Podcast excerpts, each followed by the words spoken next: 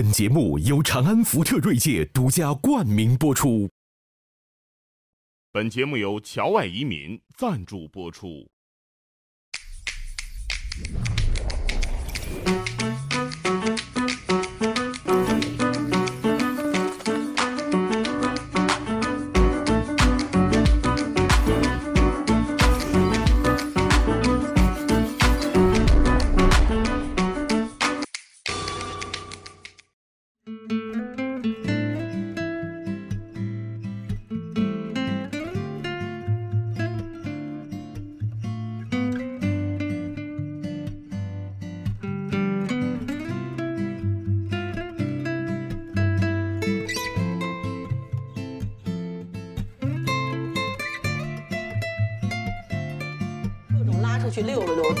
溜，站那背手唐诗、长征组歌什么乱七八糟。你呀、你小时候还讨好过人呢。我从小真是讨好型人格，我从小在大家庭长大，我是第一个。等我有了弟弟妹妹，那帮小王八蛋一个个出来之后，我要保住我的地位啊，各种讨好大人，而且我是老人带大的孩子，我太会讨好别人了，完全察言看不出来啊观色你伺候局。我看是今天你能撅谁就撅谁。不不不不是因为我他发现不不不他很他很在这个行动上很很在意的，他只是嘴上，嘴上很多人认为他得，你看跟他好的人都没有这种感受，就不不在乎他嘴上怎么说不往心里去。他最怕的是什么呢？就是在一个生人或者半生不熟的一个空间，他这种表述方式有悖于中国传统文化，所以有些人就会怀恨在心。是的，而且我特别一定有人触怒怀恨在心这些不自信的人，因为其实我也说说说真话，我也不太在乎他们，而且我特别想，就是干干净净，我就这帮朋友，我好好讨好他们就行了。我真是个伺候别人的人，但是就是其他人，嗯我的朋友名单已然满额，精力有限。狮子，座吧，狮子座吧。你你看，他是女狮子，我是男狮子。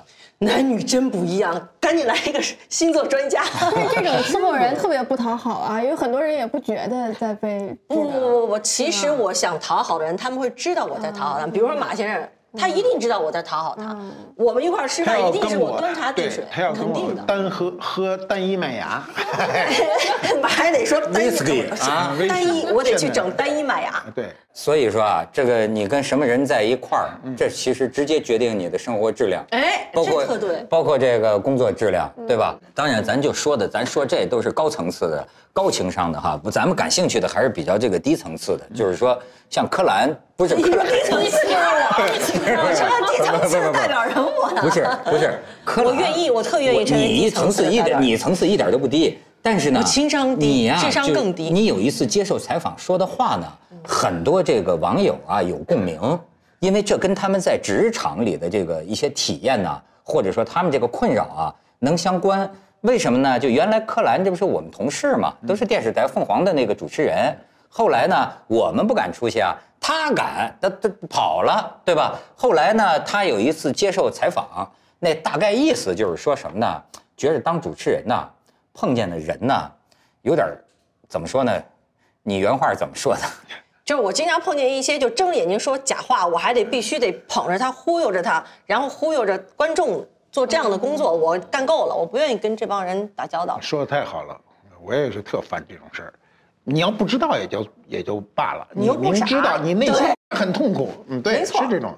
那行，这个我就喜欢我就干这个不是不是，你 你要钱，我不要钱，就我原来当过主持人，当过半年的访谈节目的主持人，还访过我一回，对。他那半年访过我。对对对，然后但是马老师算是里面最靠谱的，也访了一堆奇奇怪怪的那种，一看就是感骗想如何骗子的人，就是 捧着呀。他说他的就是什么。真的有人说自己这这个一百年后自己的能和梵高齐名之类的，那这种怎么 怎么怎么反应啊？我作为主持人就是沉默鼓掌，内心给他鼓掌，就你也没法驳他，怎么办？一般有经验的人会怎么办啊，我呀，啊？你遇到这种怎么办？我我跟你说我跟你说，我觉得我就是这个呃《红楼梦》里那个贾宝玉就说什么呢？有句话叫“惯于做小伏低的性儿”，我觉得呀，这挺逗的。你就你比如说，换一个角度，觉得他可爱。啊，不是好好多人呢，就是呃，就是说我那个激发对方说我装经常装傻，说装无知是吧？其实我心里说装无知总比装有知强啊。对吧？而且是真无知。我是说呀，哎，这个人跟人说话呀，你弱他就强。有的时候啊，你得敏感地感触到这个东西。你比如说啊，呃我我自己感觉，就中国古代文化里讲一种叫守拙、藏拙，挺有道理的。你比如咱们这一桌人吃饭，你发现没有？要来一个喷子，特能砍的，人家有些真的很有水平的人呐，或者是什么，一有个说话强势的，你就把别人抑制了。呃，别人自然就少说话，那就听听你说吧。所以呢，我觉得有时候你跟人聊天的时候啊，你你知道，你也得装着傻。真的吗？我不信。哎呦，你发现人的心理他嘚瑟，你知道吗？甚至有的时候，哎，有有人就是说你 你你你就是说我不同意你的观点。其实主持人有什么观点呢？就是你说左我就说右，你说右我说左。但是你发现人在这个时候啊，你观察人有意思，我就觉得我把他伺候舒服了。你比如说他要是这个非常自信，你就让他更自信，是吗？一百年之后您就是梵高啊！天，那您的艺术主张是什么呀？啪嗒，这个人，哎，我觉得这是一种很好的，就彻底喷了。嗯对他能表现的最达达到他的人生的巅峰。他真是个好主持人，他的确是他有这个他比较会情商，聊天儿是是是，聊天儿是没错一很难的不。不不，这这个又拿我打岔了。这绝对是艺术家。尤其主持人聊天是个很难的事儿。哎，做一锵锵三人行，我我原来做节目一要崩溃啊，嗯我我没办法，我又不能拜佛去，我就想。窦文涛窦文涛，窦文涛，找一窦文涛片面儿的他都四千多集，他都没崩溃，我这好几百集早着呢。我我也真的录节目综合症，绝对从内心不高兴，就突然就觉得马上要录节目了，然后心里就开始低落。我特别明白这个，对，是吧？然后想到明天这几个人要跟他们聊天然后呢，这节目一说今儿完了，而且是这个月的任务都完了，一下就特高兴，马上内心就高兴，呃，所以我就差吃那个抗抑郁的药了。百忧解，有吗？百忧解，对，太就是说不上来的那种那种，就是你又必须上去，你没有办法，就等于说所有人都在舞台底下坐好了，该你上场了，你这会儿打退堂鼓也不可能，就咬着牙上去。其实上去就就好了，上去也就没事了，但是还是心里不愉快。而且另外有一点吧，就是来者皆是客，你必须要有这个职业操守，就是你得捧着人家说话。就像文涛说，哎哎，你说的对，哎呦，说说你的艺术主张啊什么，其实心里想说。什么主张？十六个字都骂出来了，恨不得 所有就是康熙字典里能骂人的都得去查一查还查。还真不是你，你看啊，你就这就是个性不是你说你是有主见的人，你心里会对人啊有这个判断。呃，我呢就发现呢，我要是听一个人说话，在这个听的过程当中啊，就有点像一个谁呀、那个阿成老师曾经说啊，他说啊，他说看书啊。第一遍他就叫速读，嗯，他说你看这第一遍的时候啊，心里没有任何成见，就是说你就真的就是看看他怎么说。我有时候是什么呢？我要觉得你说的不靠谱啊，是咱们完成了之后，我回头想想都他妈胡说八道。但是呢，说实在的，我在当时听的时候啊，我好有兴趣。你特可爱，这我就觉得，真真是特哎就是我哎，就是你就真的变个小孩儿一样，你就哎呀，你就具备了 专业的陪人聊天主持人的素质，是真的是是真的。对这也不是每个人。都做得到。我呃，我要是不愿意听了，包括在你的节目里，我看过观众写的信啊，就那个写那个那个回帖啊，说一看马老师就快翻脸了，就是因为我对面有的人说的话不贴谱嘛，我又不愿意吵起来，对不对？因为原来这个其实做节目吵起来是最好看。你要是咱们做。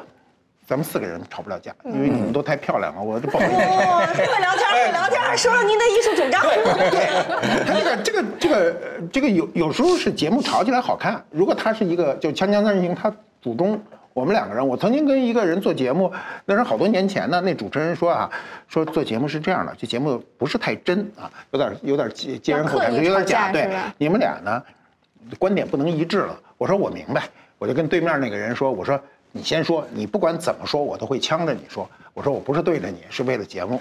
说好，然后他就开始那天谈论爱情，很有意思。然后那人上来就抛出一观点，就说爱情一定是双方的嘛，是吧？双方才是爱情，什么说了一大套。没说一样的啊不是你听着，我马上上来，我说那不一定。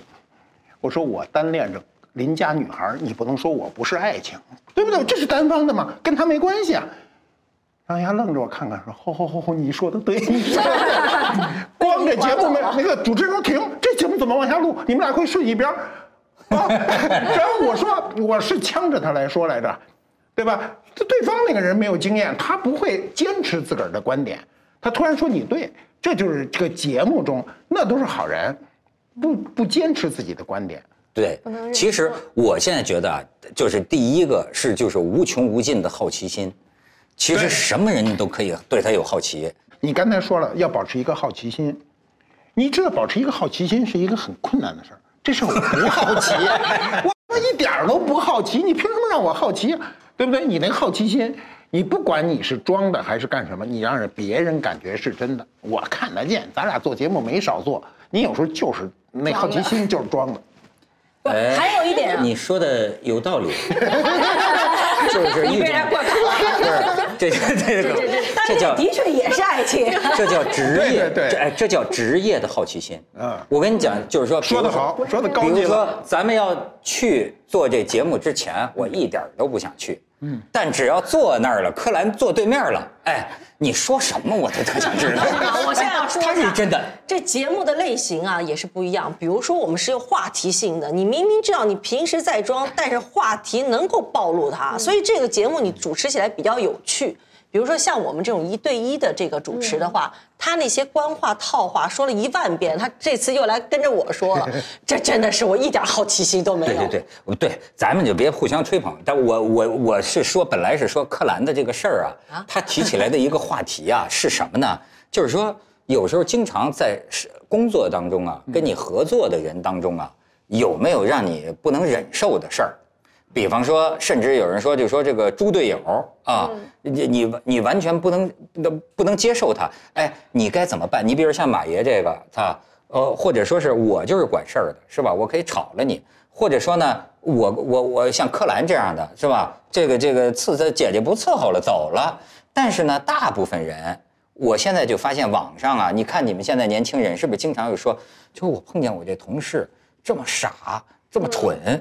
但是我又不能摆脱他，我该怎么办？就我觉得好多人其实他们就是预设别人是蠢的，我觉得这点本身其实就挺愚蠢的呀。就是你怎么知道这个你在别人眼中不是猪队友呢？所以我觉得问出这个问题的人，其实本身。就没有反省能力吧？哎我就觉得我自己是猪队友，我在职场上绝对是猪队友，什么地方？什么地方责任。？什么地方表现出你是猪队友？就是比如说一件事情，我本来不太愿意做，然后呢，我也是出于讨好，我就哎好啊，没问题，答应下来，然后结果最后就变成鸵鸟，就躲着联系不上我，我就经常 干这样的事情，所以别人肯定骂死我了。对啊，我就是猪队友啊，你这种立场还是属于这个人道主义立场。不负责任啊不是，我跟你说啊，就说这个这个不靠谱的，那是超出你的你的预料。嗯你比你比如说，我给你举个例子，我想马爷应该碰见过吧？就是说，好比，哎，曾经有个公司啊，你比如说给我给我安排一个呃司机，这个兼助理。好，我跟你说啊，这个世界上总有你不能忍受的 不能忍受的人，你知道吗？就是，甚至我怀疑人是不平等的。嗯，某些人天生也许是不是有点？你你比如说哈，给我安排这个这个司机兼助理，好，开我的车，第一天修车修了八千块钱，就是胡同后边有一个起来了杠子，他他第一次开动过车，咣叽撞了后边了，这无所谓啊。我跟你说，奇葩的是什么？他给我开了一年的车。这一共开了一年的车，然后呢，有一次快过春节了，我老家回石家庄，回石家庄呢，就他开着车回石家庄，然后回北京的时候，那时候好像正碰见一个什么日子，北京那个设卡要查，大概就是在那个六六环外头查，然后呢，就给这这哥们儿一看前面是警察，突然想起来了，哎呦，我没带驾照，哇，驾照，你有。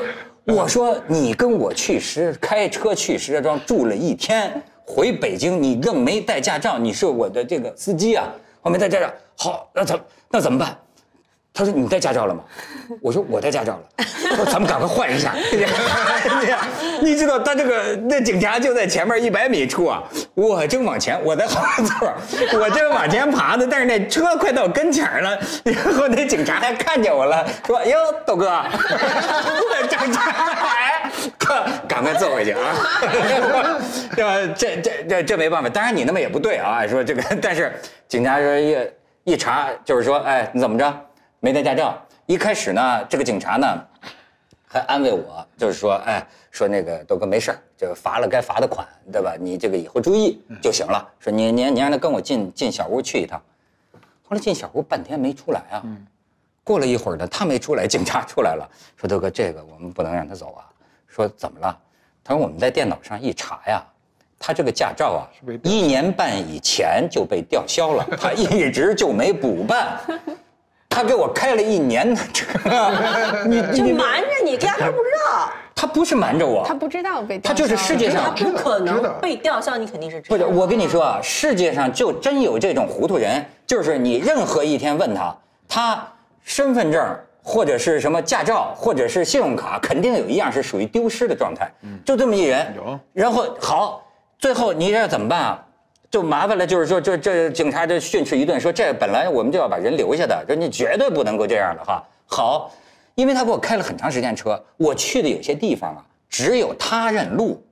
你知道接下来发生的事情是我给他开了两个月的车，就是因为只有他认路，所以呢，我该这他在后座坐着，这个往左拐，往右拐，我我啊，我说我是你的助理行吗？你是我的助理，哎，你是你们碰见过没有？我就他们说这双做猪队友，真有这样的人，有些人就糊涂到啊丢三落四、粗心大意，能到惊人的程度，你们没碰见过吗？我其实刚才说那个方舟多对，这种人很多多。方舟刚才说呀，就预设别人是蠢人的人，这是谁的预设？这个人是我，而且我为此付出代价。我觉得所有的我刚才说的这个蠢人和猪队友吧，我们会为自己的言论要付出代价。我说的蠢人是什么人？就是完全在装聪明。觉得他那些小聪明别人看不到，我能骗你一下，我能糊弄你一下。其实我对方看得清清楚楚，我认为这个才是真正的蠢人，而不是说我真的就是笨，真的就是笨。有的时候你根本就避无可避，它是人生当中真的是一个课题，真的。这怎么解这个课题你碰到这样的猪队友，你想避开是吗？行，你避开会有避开之后你要承担的责任。你若不避开，就像你碰上了，你也要负担之后为他开车两个月。就每一个人都会为这个要付出代价。比如说我碰到一些事情，我认为是猪队友，行，我走了，我不干了，我我不干主持人了，我去当演员了，非常低的片酬，从头开始，劳动妇女撅着屁股吭哧吭哧就开始干活了，这个也是我要付出的代价。嗯。而今时今日，你看我在演戏的时候，我不会碰到猪队友吗？不可能，对，生那最活当中容易碰到，对，最容易碰到。这无所不在，而且讲讲现在讲讲有什么奇葩？有什么奇葩？各种奇葩都有，一堆业余人都有，而且现在你要知道，有一些演员的片酬特别高，但是基础的工作人员工资一点都没改变对。而且他们是最辛苦的，每天他们工作起码十四个小时，演员可能工作十二个小时，十四个小时的工作人员，而且这个行是没有门槛的，你知道吗？我就挣这个包吃包住三千四千块钱一个月，我永远都在换。所以道具组、服装组或者什么，永远都是换新人，他没有责任感。比如说导演说我把你炒炒鱿鱼炒了，得接戏的事儿谁来负责？一片混乱。所以你就逼着你现在演员还得记着接戏的服装，或者怎么着怎么着，都得你干呀。而且如果碰见一些什么这种演员，如果不是非常的职业，那不是你也得承受着吗？这不就是猪队友吗？甚至一些导演都非常的不专业，业余的一塌糊涂。哎导演业余能业余出什么幺蛾子来？当然可以，灯光、摄影什么都不知道，那就是摄影老大说了算。怎么他怎么想怎么玩就是怎么怎么一回事儿。啊，这戏是摄影决定的，对呀、我最后那个剪接我也不会，什么都不会，我就是可以吃吃喝喝，其他什么都不会。但是我挂一导演的名儿，这不是大有人在。但是你要做的事情是什么？就是现场你是导演，我还是得尊重你是导演，但我可以不搭理你，我不跟你发生冲突，然后做好你自己本职工作，掉头就走。中国这是我现在的一个方法，跟原来不太一样。影视剧这个行业发展太快，那不懂专业的人有的是。太多了，太多了而且还装呢。越是不懂的，越是说自己怎么着怎么着。碰到一个演员啊，咱咱咱就他就跟我说具体的事儿，他说他拍戏，嗯，突然那摄说导演还没喊停，摄影喊停，说停什么呀？说焦距老不实，说焦距为什么不实？因为后面是白墙，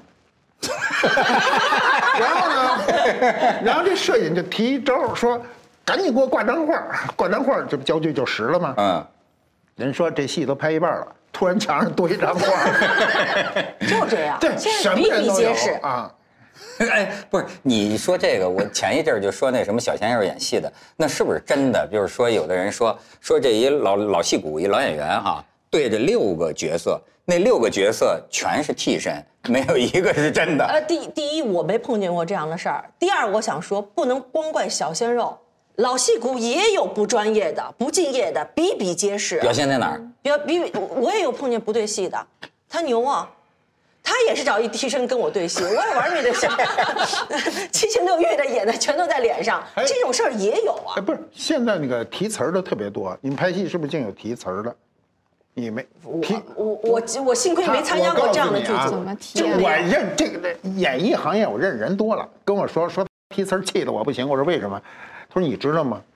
说我这演戏哈，那提词儿的是发声的，发声呢，说我听的都是双声，你看叠着就出来了，那老不停的提词儿，没有人再去背了，因为任务繁重，你要要求他背背台词是个功夫啊。不能不能说都是这样，不，当然不是都是这样，就有这帮人还是认认真真的。有特别认真的，有的演，因为我认识演员多嘛，他认真的人他就会骂这个事儿嘛，他骂。那有的人呢，是因为现在接戏多，来了就这么会儿功夫；有的人来了以后问什么戏，呃，那导演有的居然跟人说，你现在注意情绪就行，词儿后配啊，词儿后配。而且还有导演都不看剧本的，前因后果都不知道的。那怎么 那怎么就是这段他一样的啊。那怎么弄呢？他看现场就，哎呦，你这头发翘起来了，哎，停，要演导演了，这头发给我梳一梳啊，啊，这头发不行，我演着戏呢，重场戏，我前因后果清清楚，导演说我的头发不行，你说这怎么怎么办？所以别都是众矢之的说小鲜肉，谁给小鲜肉的钱，谁在小鲜肉上真正能得到利益最大化？说说。方舟，你现在就是我们四个人当中的小鲜肉、啊。对没有，，但刚才说导演，我想到一个也是朱队，就当时看朱天文写这个侯孝贤嘛，他拍一场这个剪辫子的戏，是养的这个演员养的真的辫子，几百个人，然后齐刷刷的讲辫那剪辫子，只能拍一条，然后呢就准备这个演了，然后。各个这个摄像机也开始了，然后正在剪的那一下，然后这个旁边这个记者觉得这一幕太震撼了，然后就拍了一张照片，然后就闪光灯，然后整场戏就不能用。就是这种，我觉得是这对这这种是典型的猪真队友。的吧？这我我告诉你，经常是我们在演戏的时候，现在就是剧照师也是一堆热血青年，他们不懂啊，不懂。来之前没有人教他们规矩，就是我现在说我不想骂小鲜肉，为什么？你们这些大人为什么不教他们规矩？我们那个时候，呃，没我我入行都没那么仙了啊，但是是有老师们教我规矩的。我们在拍戏，经常这边就有一个剧照师，咔嚓咔嚓咔嚓在那儿拍，这戏怎？等会儿是剧照重要还是演戏重要？你说他他说这个规矩啊，真的，我现在是觉得，就是我过去你知道，就是不当头儿的时候，比如说只当一个主持人，特简单哎快乐我脾气多，我在那个我们公司是有名的，我二十年工作没跟人红过脸，但也甚至有的经理就说说文涛脾气好，从来没见过他跟人那个生过气。但是今年以来，从做这个圆桌派以来，我也不知道 为什么，就是我怎么老是摁不住这个火儿，我骂了好几次人了，你就光光这几天。我觉得是不是更年期啊，还是什么？不是，是因为你知道吗？你开始负责这摊事儿了。是的。你知道那个时候就有些这个不靠着急，我跟你说，甭说那个什么情商啊，那个什么什么这那个的，就是你知道，因为一个人的不靠谱，全队的劳动啊，瞬间化为乌有。你那，你你比如说举例子，就是说啊，我们那那天要录了一个节目，对吧？但这个节目很重要，就是讲宣传纪律的，谁都不能透露，对吧？谁都不能知道播出前谁都不能讲。但是你知道吗？就这个有些人呐，他就是那种爱炫爱炫呐，爱跟人就我就我就发现有些年轻人怎么那么爱。那天我就骂他，我说你们怎么那么爱怕发朋友朋友圈啊？剪个片子吧。把没播出的一个东西，哎，给播出来了。哎，你看，你看，你看，我说这说了有用吗？怎么一点都没规矩啊？你一个人不靠谱，我们大家伙这么大费劲的，你说那个时候你为什么不搓火呀？就为什么一定要但我？还想说，这不赖他，赖你啊！你一开始你就没有把规矩说清。说了两遍。哦你知道这个我，所以我现在真的发现，我一接触社会，我发现这世界上，哎，人真的社会你到这会儿才接触社会，接触了两年社会，不是 我，我认为有些人啊，真是蠢到我不能理解。我我不知道为什么，就是说，比如说，哎，这事儿我又想起我爸了。我爸一辈子就老跟我们来这个，说你看看，你看看，我早就跟你说了吧，我早就跟你说，我文涛，你老了，对我怎么现在发现都给我说中了呢？我跟你说了两次，怎么你就还在这事儿上折了呢？你都没听马先生的嘟嘟，他早就说过了，他现在就说都已经累了。哦，对，不是不是，这个这种事儿是这样啊，就是你生活中如果你有决策权的时候，这是最痛苦的时候，权力是个很痛苦的事儿。哎你像雍正皇上当了皇上，自个儿给自个儿刻方印叫为君难，就是你们别以为你们难，我比你们还难，是吧？那么，呃，那么怎么去管理呢？心眼儿好的人都管理不了人。是的，透着咱俩心眼儿好。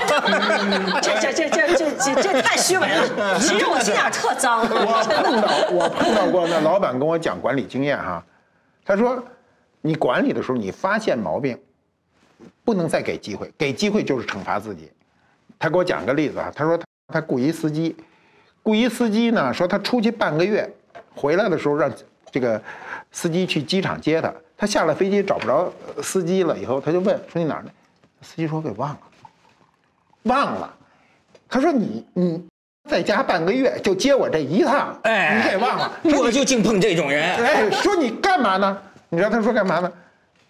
打游戏呢。这这不一打游戏彻底忘了吗？但这也是个老实人，说你听着，哎，他他他，你接老板，你再怎么编，你也编不出来了说吧？呀，家里谁谁谁生病了那那不行了，那你得老在老板下飞机的时候先接到一个短信，这叫你没忘。老板在下了飞机给你打电话呢，你还在屋里玩游戏呢。好，谢谢。这老板跟我说什么呢？说当时他就气得他一怒之下说给他开了算了，说我给你啊最后一次机会，你知道这是什么代价吗？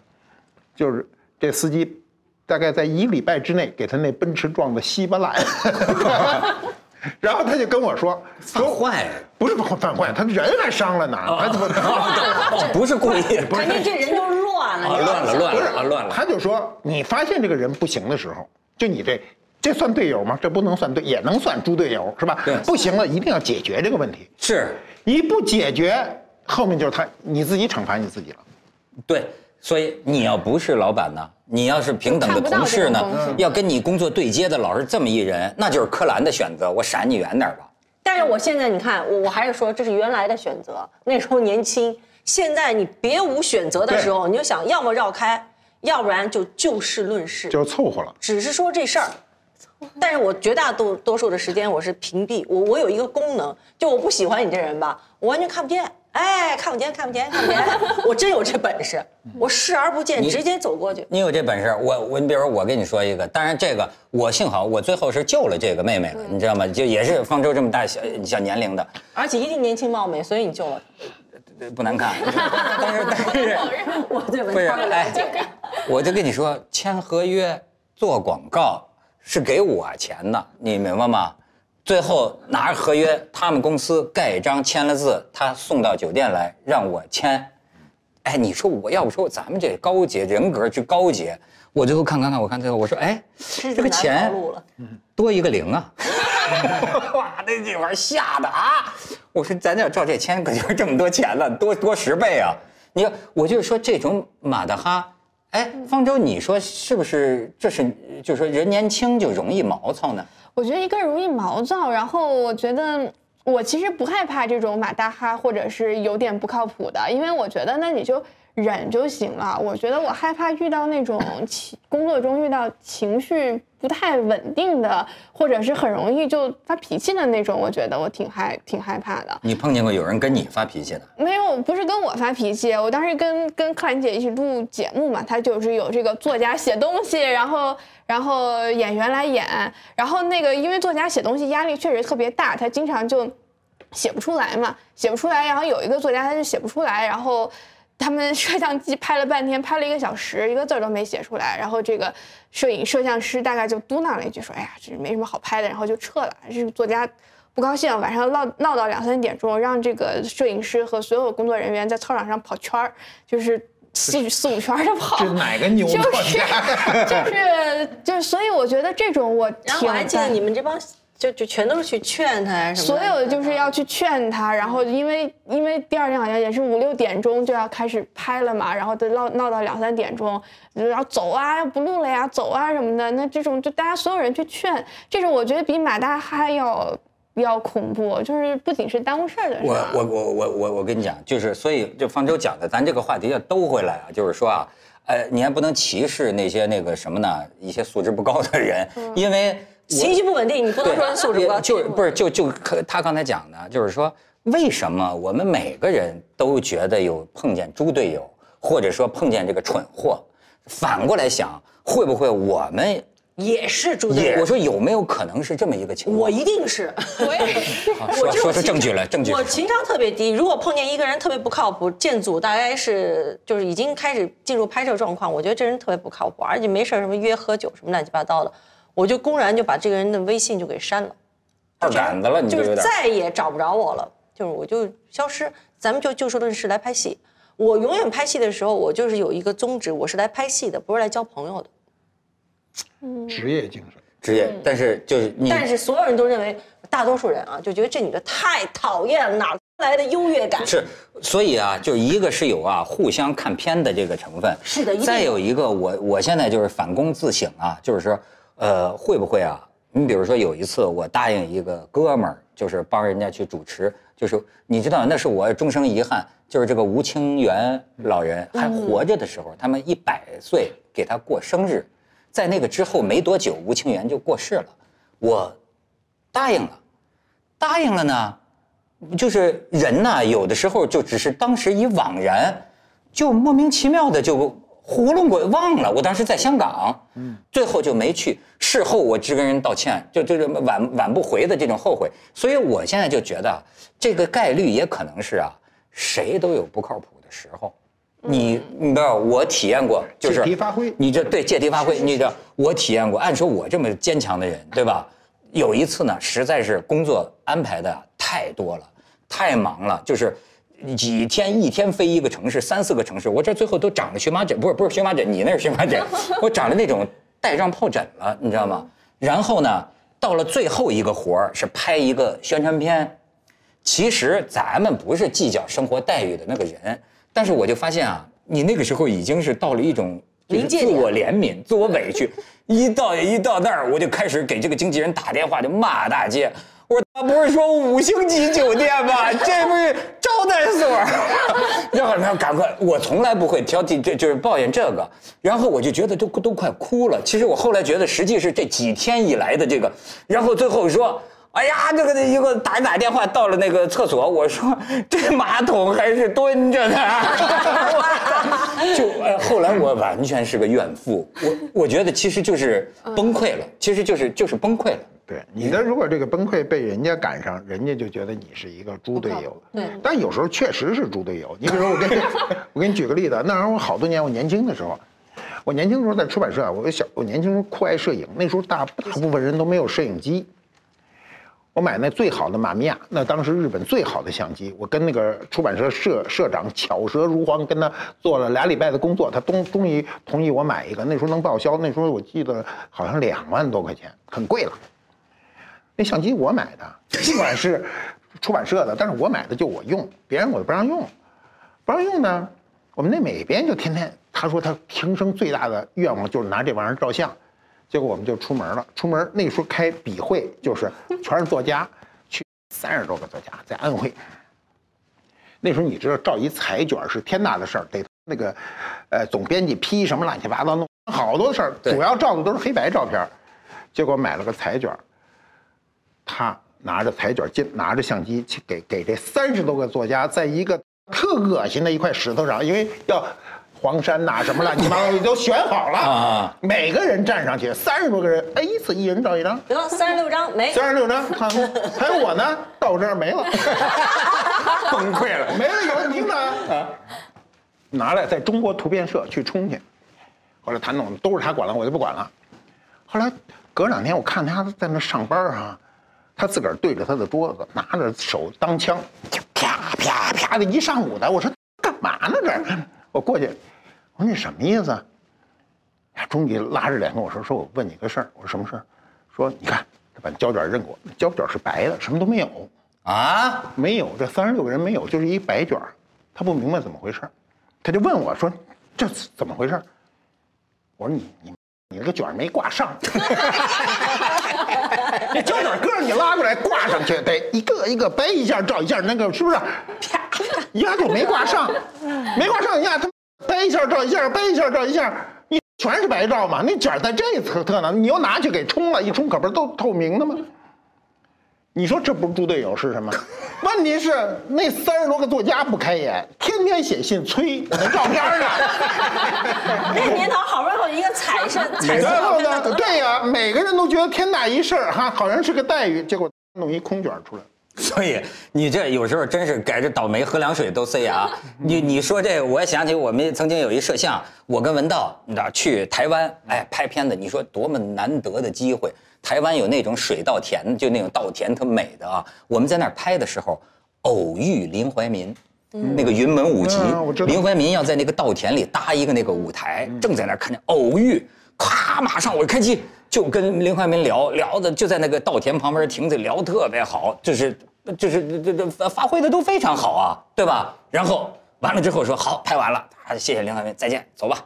然后那哥们儿检查，哎，没有放袋子，没拍上。气死！而且你知道，有的时候一个意思而且而且对，而且你知道，我发现这人要是不顺呐，有时候一个跟头接着一个跟头的，就同样这哥们说妈没拍上，算了吧，走，好上车，上车走到了一百公里之外的另一个地方，一下车，这哥们儿说能不能派这个车送我回去一趟？我说为什么？刚才检查机器的时候，我把机器落在稻田那儿。哎，你说这这人是不是是有点儿背？这种事儿。哎他是专业摄影吗？他只是这一次还是有的时候点儿背的时候喝凉水都不行，我跟你讲塞牙缝。职业，他刚才讲了一句话，叫职业好奇心。你看我这么过去半天了吧，我还记住这句话，很重要。好奇心和职业好奇心完全不一样，责任心和职业责任心是不一样的。你做一个职业，你看我我我我过去做编辑干什么都是我的职业，绝对在专业上不出错，不能有这么大的纰漏。没错。你巴拉巴拉拍完了，最后让人家催账要照片，你没有，你光这么着啪啪的没有用的，你知道吗？哎，所以你就是说，你可以不知道你们家酱油瓶子放哪儿，对但是这种人在工作上，对他一丝不苟，我特别，是吧？我特别工作是工作，没错，柯蓝就是这样的人。哦不未必未必能做得到，但是我尽量能够做到，因为起码你知道什么是对的，这点很重要。明是非，是吧？哎，好，好，谢谢。谢谢。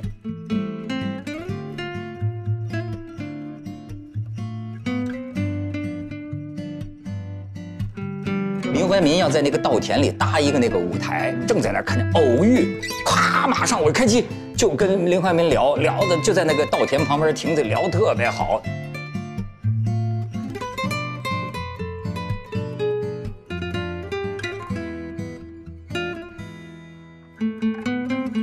他要跟我单喝喝单一麦芽，我还得说单一啊单一，我得去整单一麦芽。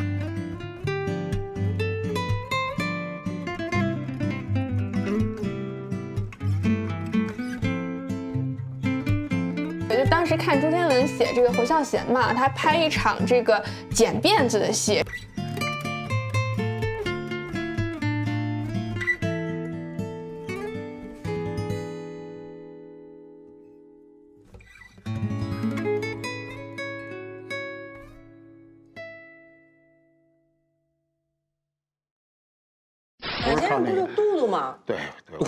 嘟嘟，没字儿。嘟嘟，嘟嘟倍儿性感，你知道吗？现在做这节目叫嘟嘟。跟我上次做锵锵的时候逗，说八十，你咋八十？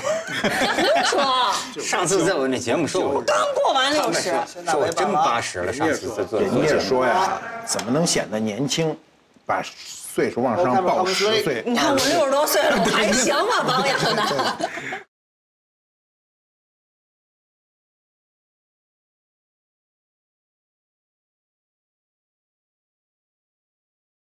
这世界很酷。